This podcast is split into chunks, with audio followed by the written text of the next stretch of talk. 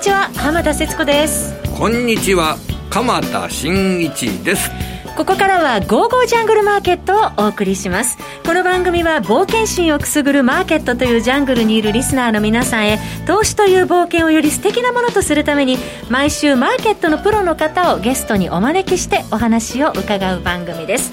今日は第3週ということでゲストは EA ナビゲーターのエミリちゃんです。はいエミリちゃんこんにちは。こんにちは。よろしくお願いいたします。お願いします、えー、そして第3週ということですので YouTube ライブでもこの番組同時配信しております。動画配信についてはラジオ日経番組サイトからご覧いただけますので合わせてご覧になってください。EA 情報など分かりやすく充実してお送りします。あこれ動画配信されてるんですね。そうなんです気をつけなきゃいけませんね。うっかりしてぼーっとした顔も見ちゃう。よくあの喋ってる時に、はい。あのねこうリラックスしてじ、ね、自由な気持ちで喋るっていうのが大切だなと思って、僕靴脱いでることがあるんですけれどもねあの靴は映ってないですね、はい、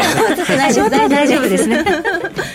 さてマーケットですが鎌田さん、そうですね、はい。あの今週はえ前の日と比べるとあの変化がえ小さな、あのー値動きになりましたよね、はい。あの今週でこれ月火水木4日目ですけど4日間続けて日経平均の前日比での騰落幅が上がるにしろ下がるにしろ100円未満になってるとはい。いう形ですよね、はい。だからこれ好動きっていうのがもう一言になるわけですけれどもで木曜日ということでいつもこの番組のね、はい。えー状況始まるときに木曜日に発表された、えー先週の投資部門別売買状況のデータなんていうのをお伝えすることって結構あるんですけど、先週も海外投資家は日本株を買い越し2500億円ほど現物株で買い越しという状況でした。先物はどうですか？これがですね、先物は、まあ、にね、えー5種、5種っていうのは日経ラージ、日経ミニ、トピックスラージ、トピックスミニ、そして JPX400。こちら5種合計で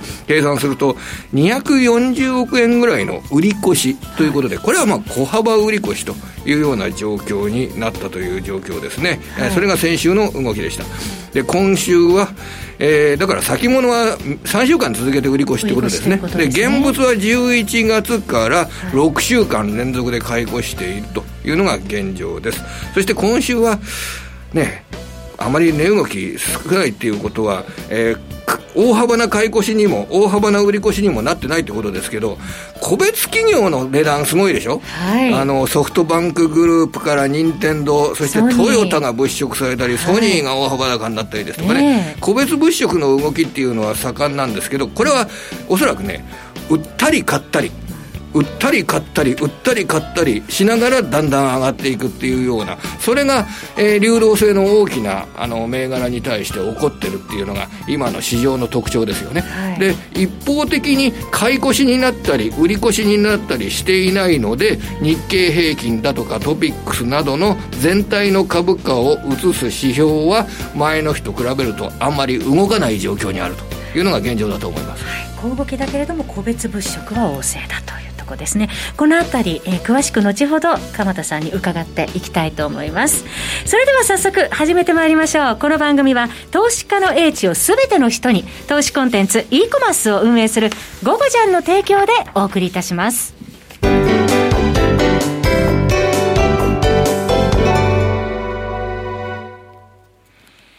今回は最初からエミリちゃんも交えてはい。お送りしていこうと思いますけれども、もう今年もね、あと2週間そうです残すところねとなりましてね。もうなんかあっという間の1年だったような気がします、今年というとね、はい。やっぱりコロナショック、感染者の増加というようなことが、今足元でも、これ国民的な話題ですよね。はい。今日もね、あの、取引時間中に、あの、東京での新規感染者の数が、えー800人を超えるというようなね、そういうデータが明らかになりましたよね。マーケットの反応はだから、あの、小動きなんですよ。それでも小動きなんですよ。えで、今までの最多っていうのが16日の678人ですよね。678人だったもんが、急、もう、いきなりこれ800人超えるって状況ですから、はいすごく驚くじゃないですか。でも、マーケットは、これ実際ですね、コロナウイルス感染者の増加に対して、これ、えー相関関係っていうのがあまりないっていうのが実情なんですよね。だってアメリカやヨーロッパなどにおいても、もう感染者の数っていうのは日本とは桁違いの数で、えー、これ、秋ですとかに相当増加してるわけじゃないですか。はい、で、アメリカで感染者が急増してるっていうような状況の中で、えー、エミリーちゃんももちろんご存知でしょうけど、アメリカの株価っていうのは今、歴史的に一番高い値段にあるわけですよね、これ。ねえな。なぜだと思います、これ。あの、感染者は全然これ、あの、減るとか、うん、コロナウイルスのに対して、はい、えー、大丈夫だとか、そういうようなことにはなってないわけですよね。うん、心配材料は、あの、解決されていないのに、どんどんどんどん株価だけ上がってってしまって、実体経済は伴ってないような感じですね。ですね。で、これをこう説明するのであれば、うん、あの結構乱暴な言い方になるんですけど、はい、感染者の数が明日まだ増えて、1週間後もまださらに増えるというような状況になったとしても、うん、来年の6月、来年の9月には結構落ち着いてきてるんじゃないのかというような、はい、そういう見立て。それで株式市場というのは、今は例え悪くても、先行きは、えー、ワクチンの開発などによって人類はコロナウイルスにへの備えができるので、日常生活に来年の半ば以降は戻るであろうというような、そういう構図をですね、あのー、見てるんだと僕は解釈してます。うん、で、もっと言えばですね、あの、株価っていうのは、この世の中に出回るお金の量がすごく多くなると、株価は上がる傾向にあるんですよ。うん、で、今回の今年の一番のやっぱり株価が上がった要因というのは、えー、各国政府が現金をこの国民に対して支給するというようなことをやりましたよね。はい、それと世の中に出回るお金というのがこう増える。うん、それで預金通帳ですとか、いや、現金で保有する金額というのが、えー、これ、着実に増えるわけですよね。うん、で日本で言ってもね、あのー1億2000万人の人口がいるとして、1人100万円でしたっけ？違う違う、1人10万円ですね。1人10万円ですね。1人10万円もらえたら、あれで12、えっと、10、12兆円になるんですね。12兆円になるんですよ。で、あの、実現は、あの、しなかったけれども、日銀が ETF を年間で購入する金額っていうのを、えー、上限で、だいたい年間で12兆円ぐらい買おうかというようなことを言ったんですが、これは一銭金で、あの、全然そこまで買うほど、買う必要性がないぐらい株価が上がっちゃったわけなんですけれども、うん、要は株式市場にお金が流れ込んでくると、景気の状況とはまた全然違ったような動きをするっていうのが、今回確認されたんじゃないのかなといういうふうに今の段階だと受け止めてます。はいえー、そして今週は、えー、FOMC、また日銀の金融政策決定会合が、はいえー、結果が明日発表されるわけです。ですね、FOMC が先に出ました。FOMC で、えー、エミリーちゃん、FOMC っていうのが、えー、アメリカの金融政策を決定する、えー、そういった委員会なんですけれども、はい昨日のそうです朝の4時半頃そうです朝の段階で、あのー、その結果が出てくるわけですけど、はい、FOMC を運営する FRB の一番の最大の目的っていうのは何かというと、アメリカで働いている人を増やす。うん、これ、雇用の最大化。これが今、あの、一番の目的なんですよ。それで、えー、アメリカの雇用の状況を見ると、11月に雇用の増加、失業者があコロナショックでどんと増えて、それに対して、えー、リカバリーって言って、そのの雇用者が回復するというような状況が、まあ、6月ですとか7月ですとか見られてきたんですけど、えー、11月には一服した、その戻りが一服してるって状況なんですね。で、そこで、えー、今回、やはり記者会見などでパエル議長が、うん、先行きに対しては雇用を最大化するために、金融政策といったものはいつでもあの用意しなければいけないというような、うん、そういう見立てをしてるわけですよ。はい、で、実際のところ、ここ重要なんですけど、FOMC のメンバーで、失業率の見通しというのを3ヶ月に一遍発表してるんですね。うん、失業率の見通し、それで、失業率の見通しは3ヶ月前に、えー、7.6%、9月の段階では今年末、7.6%になると見通していたのが、今回、6.7%になるっていう形に修正したんですよ。情報修正。そう。7.6%の失業率を6.7%に修正。はい、そして、来年については、来年末、1年後については、えー、9月の予想だと失業率5.5%だったんですけど、これを5.0%に修正。結構失業率の修正だとね、大きめの修正なんですよ。5.5%から5.0%っていうのは、例えば、あの、1億人の、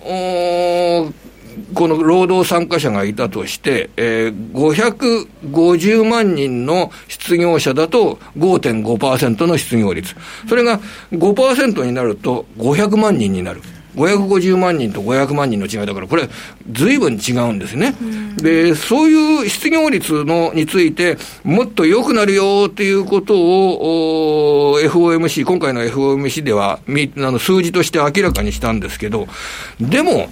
足元では、えー、11月を見ると、えー、失業者などについて楽観的には見えないので、えー、金融緩和策などについてはこれから考えなきゃいけないというような、そういった姿勢が色濃く現れているというふうに感じられます。ここ重要なところですよね。要はあの株式市場は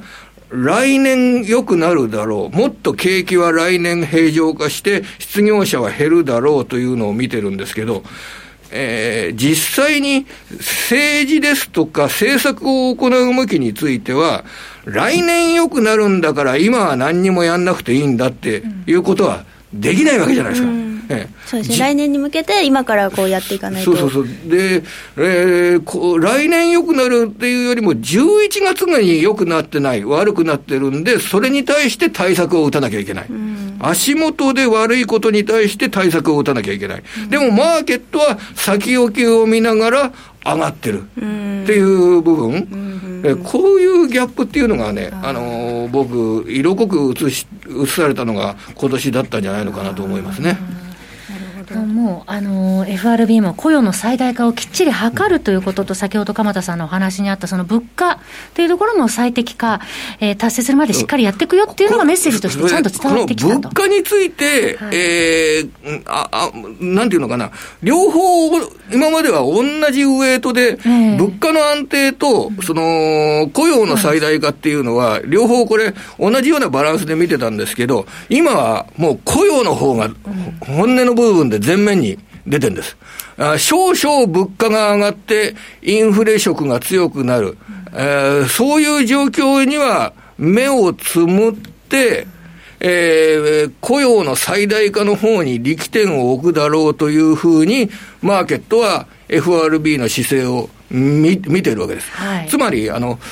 要は株価がどんどんどんどん上がるとですね、やっぱり弊害っていうのは出てくるじゃないですか、株価がどんどん上がるっていうと、そそれでやっぱり持ってる人と持っていない人の資産の,、あの差ですよね、うん、えー、給料をたくさんもらって、株式をたくさん持ってる人っていうのは、うん、今の株高の中で財産がどんどん増えて、アメリカで、えー、プレジャーボートをどんどん購入できるっていうような、うん、そういう状況になっている、えー、ただ一方であの、旅行業界、レジャー、観光業界で働いている方にとってみると、えー、保有している株式などはないので、資産は全然増えず、むしろ仕事の方がなくなって、非常に苦しいという、こういう格差の拡大ですよね。えー、この部分があの金融資産のあの上昇によってもたらされているっていうような部分で、それを受けて、来年、新しい政権が出てきますよね。この、あのー、バイデン大統領になってきますね、はい、で、バイデン大統領民主党と、えー、トランプ大統領共和党の、まあ、大きな違いっていう形になると、やっぱり、あの、労働者重視ですとか、あの、そちらの色彩が強いのが、えー、民主党バイデン大統領という形になるので、今までのような、この株式資産の上昇による資産価格の上昇をそのまま許すかどうか、という部分について、あの政策、大統領が変わることの影響というのは、来年本気で考えていかなきゃいけないでしょうね。うん、そうですね、対策も考えていかないと。えー、というところで、まあ今年振り返って、えー、先ほど新型コロナウイルス、猛威を振るったというところもありましたけれども、各国政府の金融緩和、そうですね、えー、継続というのも一つのキーワードに、そうですね、なりましたね。それから付け加えて、あと、ビジネスの状況を考えるのであれば、はい10月から12月の企業業績というのもですね、はい、今、あの、大体3分の2以上終わったところですけど、はい、いい決算状況になりそうです。あの、世界的に10月から12月について、あの、ちょっとヨーロッパの需要が予想よりも落ちるっていうような状況になるんでしょうけど、はい、日本企業にとってみると、まあ、ヨーロッパで落ちた部分を中国とアメリカ、このあたりで取り返せるというような、そういう状況なので、企業収益も悪くないという状況です。で、ただ一つここで構えておきたい部分としては、はい、今ですね、あの、出荷がすごく、あの、受注だとか出荷ですとかが、あ自動車産業などでも、部品業界などでも結構強い背景には、えー、企業側が在庫を厚めに持っておこう、在庫を多く持っておこうというような、そういう判断があるんですよ。あの、エミリちゃんは冷蔵庫の中にはやっぱり食べ物ですとかありますでしょ？そうですね。ね。食べ物ですとかありますでしょ？それは、これから先、あの、インフルエンザですとか、えー、新型コロナウイルスですとかで、えー、そういう不安があるときに、冷蔵庫の中にあるものを、不安があるときっていうのは、増やすか減らすかというと、貯めておいてしまう、ね、増やしますでしょ、はい、それがですね、今の企業経営者の頭の中にあるんですよ。これから先、例えば日本の場合は、これ、ロックダウンだとか、あの人の移動制限だとかは行われないんですよ。はい、どこに移動してもあのいいことになっていて、自粛って言われるだけであって、自粛って言われたって、別に県を越えて移動することに対して、えー、別に法律を犯してるわけじゃないので、堂々とできるっていうのが日本なんですよ。はい、ただあの国によってはその移動ができなくなることがありますよね。うんはい、そうすると、この国から物が調達できないっていうようなことが出てくるじゃないですか、はい、今、グローバルに部品なんかを調達するっていう状況の中で、それができないってことが出てくるじゃないですか。はい、そのためにえー、あ厚めに今、工場の中で部品を置いておきましょうね、というような、そういう活動が行われてるんですね。だから今、その10、12月、えー、冬場のインフルエンザやコロナウイルスの感染者増加による移動制限の強化などを考慮しながら、今の段階で倉庫に物を貯めている。溜め込んでいる時期なんですね。これが10、12月期の収益を結構上げてる部分があるんですよ。ね、あの冷蔵庫の中にいっぱいお肉や魚を貯めれば、八百屋さんだとか、お肉屋さんですとか、儲かるわけですよね、はい、私もマスク、あの買いだめしてます、いつね、できなくなるか分かんないそれで、でもこれが3月とかになって、はい、ああ、どうやら乗り切ることができたっていうような状況になると、はいその冷蔵庫の中のものを使うことになりますよね。そうですね、在庫は残しておきたくないですね。そうだからそこをこれからはあの考慮しなきゃいけないという形になってきますね、仕事を受けて。今は結構いいとこ取りしてる部分なんですよね。えー、そしてマーケットの物色の流れなんですけれども、これちょっとね、これ、行き過ぎ、やり過ぎっていう部分が、東京の市場では出てきましてね、国内ですね。今あの、はい、日経平均自体はそんなにあの動いていないということを申し上げましたけど、えー、いわゆる売買代金上位銘柄の上昇率っていうのはすごいじゃないですか。はい、だから、あの今日あたり見ても、売買代金上位で、任天堂ソフトバンク、ソニー、キーエンス、トヨタ、M3 に東京エレクトロンっていう形で売買代金上位見てますけど、はい、これがですね、任天堂が6%上がって、ソフトバンクグループが3%上がって、ソニーでも2%上がって、キーエンスも5%上がって、M3 は4%上がってって、いや、要はここだけ見たらですね、日経平均が500円ぐらい上がってるような感じするじゃないですか。えー、要は、すごく流動性のある銘柄に、えー、お金が向かってるっていうことは、上がってることが材料になって、上がってるっていう、そういう言い方もできるんですよね。集中しているという、だからこれは投機色が非常に強くなっているので、はい、警戒をしなきゃいけないサインだと僕は思います。調整が入る可能性も。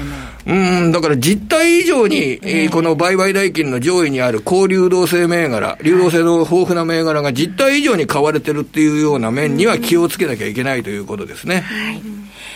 えー、そして鎌田さん、まあえー、今週から年末にかけて IPO、えー、26社ということで、今年は多いですよね。そうですね。はい、そのあたりについては、やっぱり、えー、投資家の皆様も、あの、今まで聞いたことのないような会社が出てきて、はい、どういう仕事をやってるんだろうなということで、えー、それを調べて、えー、それで新しい仕事をやってる会社などについては、はい、あどういうビジネスモデルになってるんだろうっていうのを意識しながら、えー、他の企業などと見比べてみるっていうのが、あの、いいことなんじゃないかと思いますよ。ですね。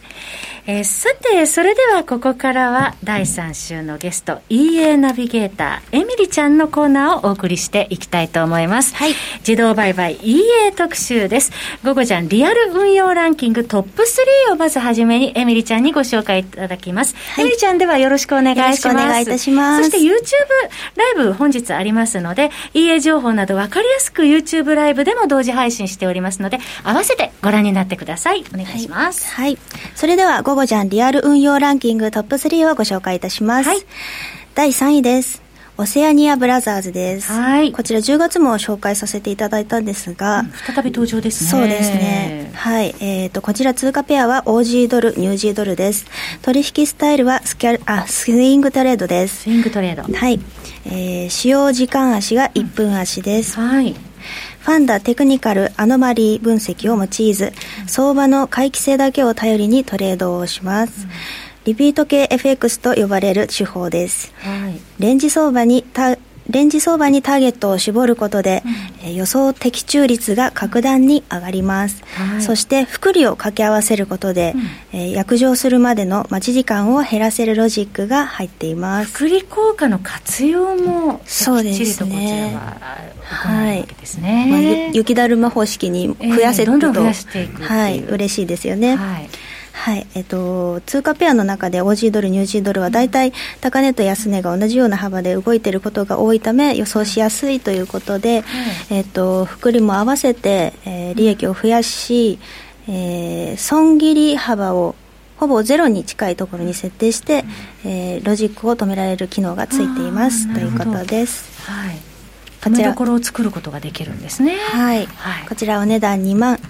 9800円です。税込みです。はい。オセアニアブラザーズですね。はい、覚えやすい名前ですよね。あの、オーストラリアとニュージーランドのド、ニュージーランドドルの話がありましたけれどもね、もう最近ニュージーランドドルについて聞いたお話ですと、はい、不動産価格を抑制するっていうようなことに、うん、えー、力を入れているそうです。それで不動産価格を抑制するために、あの、中央銀行などが金利などについて、はい、えー、結構もう下げることはせずに、どちらかというと、上げる時期を考えている段階に入っているというふうに捉えられております。だから世界の中だと、すごく、あの、金利について先頭を走っているような国の一つですよね。はい、ニュージーランドドルっていうのは。要は、あの、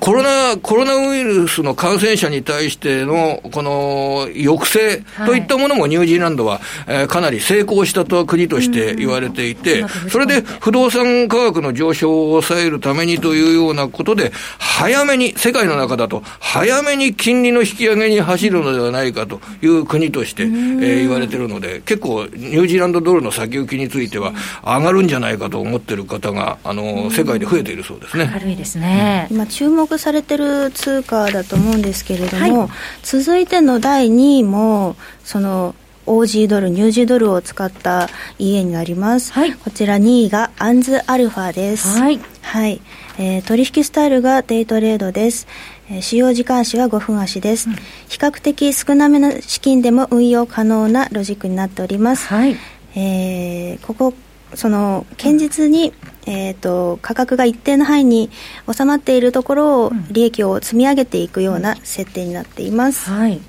はい、えー、こちらお値段税込み1万9800円です。どんどんシンプルなトレードで残高積み上げていくということができるということですね。はい、はい、続きまして第1位です、はい、ロンギヌスですユーロスイス先月に続いて登場ですね。そうですね。はい。はい、えっ、ー、と、先月2位だったので、1位に繰り上がりました。はい。はい、えー、通貨ペアがユーロスイスです。はい、取引スタイルがスキャルピング、デイトレード、スイングトレードです。うん、えー、時間足が5分足です。えー、こちら、えー、2015年1月のスイスフランショック以降の相場に最適化しました。えー、マーチンゲールなしで最大両立て40ポジションで、えー、分割エントリーし全ポジションの平均としての利益を狙い、えー、行き過ぎたところで逆張りに仕掛ける逆張りロジックです、えー、そう逆張りスーパー逆張り。スーパー逆張り。はい。えっ、ー、とその過去と現在では環境がどんどん変わっていくじゃないですか、はい、それそれなのに長期のあのえーと、バックテストの結果は必要ですかということを、えー、提唱していてこの作者さんですね、なので、えーと、スイスフランショックからの5年半のみに絞って最適化したそうです。はい、はい、こちら、えー、お値段税込み2万2500円です。2万5500円ですね税込み。はい、えー、ロンギヌスですね。1位でした。トップ3を、はいお伝えいただきました。キャンペーンのお知らせあります。はい、キャンペーンのお知らせです。はい、12月18日金曜日の17時頃から、はい、12月28日月曜日まで0.01ロットでリアル運用できる無料 EA キャンペーンを開催いたします。長期フォワード実績があるネコネコ2や勢いに乗るすといった人気 EA を含んだ全21本が無料で入手していただけます。これまで FX 自動売買を使ったことがない方もぜひこの機会に、えー、自動売買を体験させていただけませんか、えー詳しくは、えー、12月18日金曜日17時頃、えー、ゴゴジャンのホームページに、えー、キャンペーンバナーがアップされると思いますのでそちらをチェックしてください。明日からですね。はい、はい、キャンペーンのお知らせでした、えー、ゴゴジャンからお知らせがあります。遠蔵さんのメルマガ遠蔵のリアルタイムメルマガリアルトップトレーディングをはじめゴゴジャンではツール、電子書籍、自動売買ソフトなど2万6000アイテムが集まっております。ぜひお気に入りをゴゴジャンで見つけてください。また、あなたのとっておきのスキルコンテンツのご出品もゴゴジャンではお待ちしております。詳しくは番組ホームページからゴゴジャンリンクのバナーをクリックしてください。えさて、そろそろお別れのお時間ですが、エミリーちゃんどんな一年でした？そうですね。うん、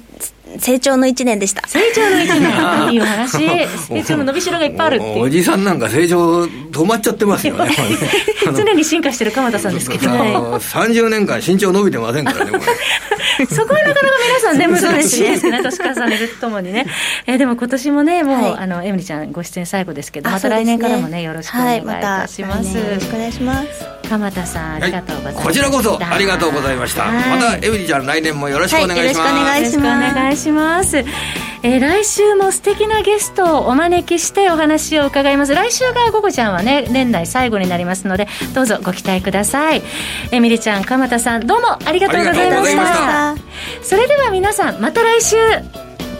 この番組は投資家の位置を全ての人に投資コンテンツ e コマースを運営する「ゴゴジャン」の提供でお送りいたしましたお風邪ひかれませんように。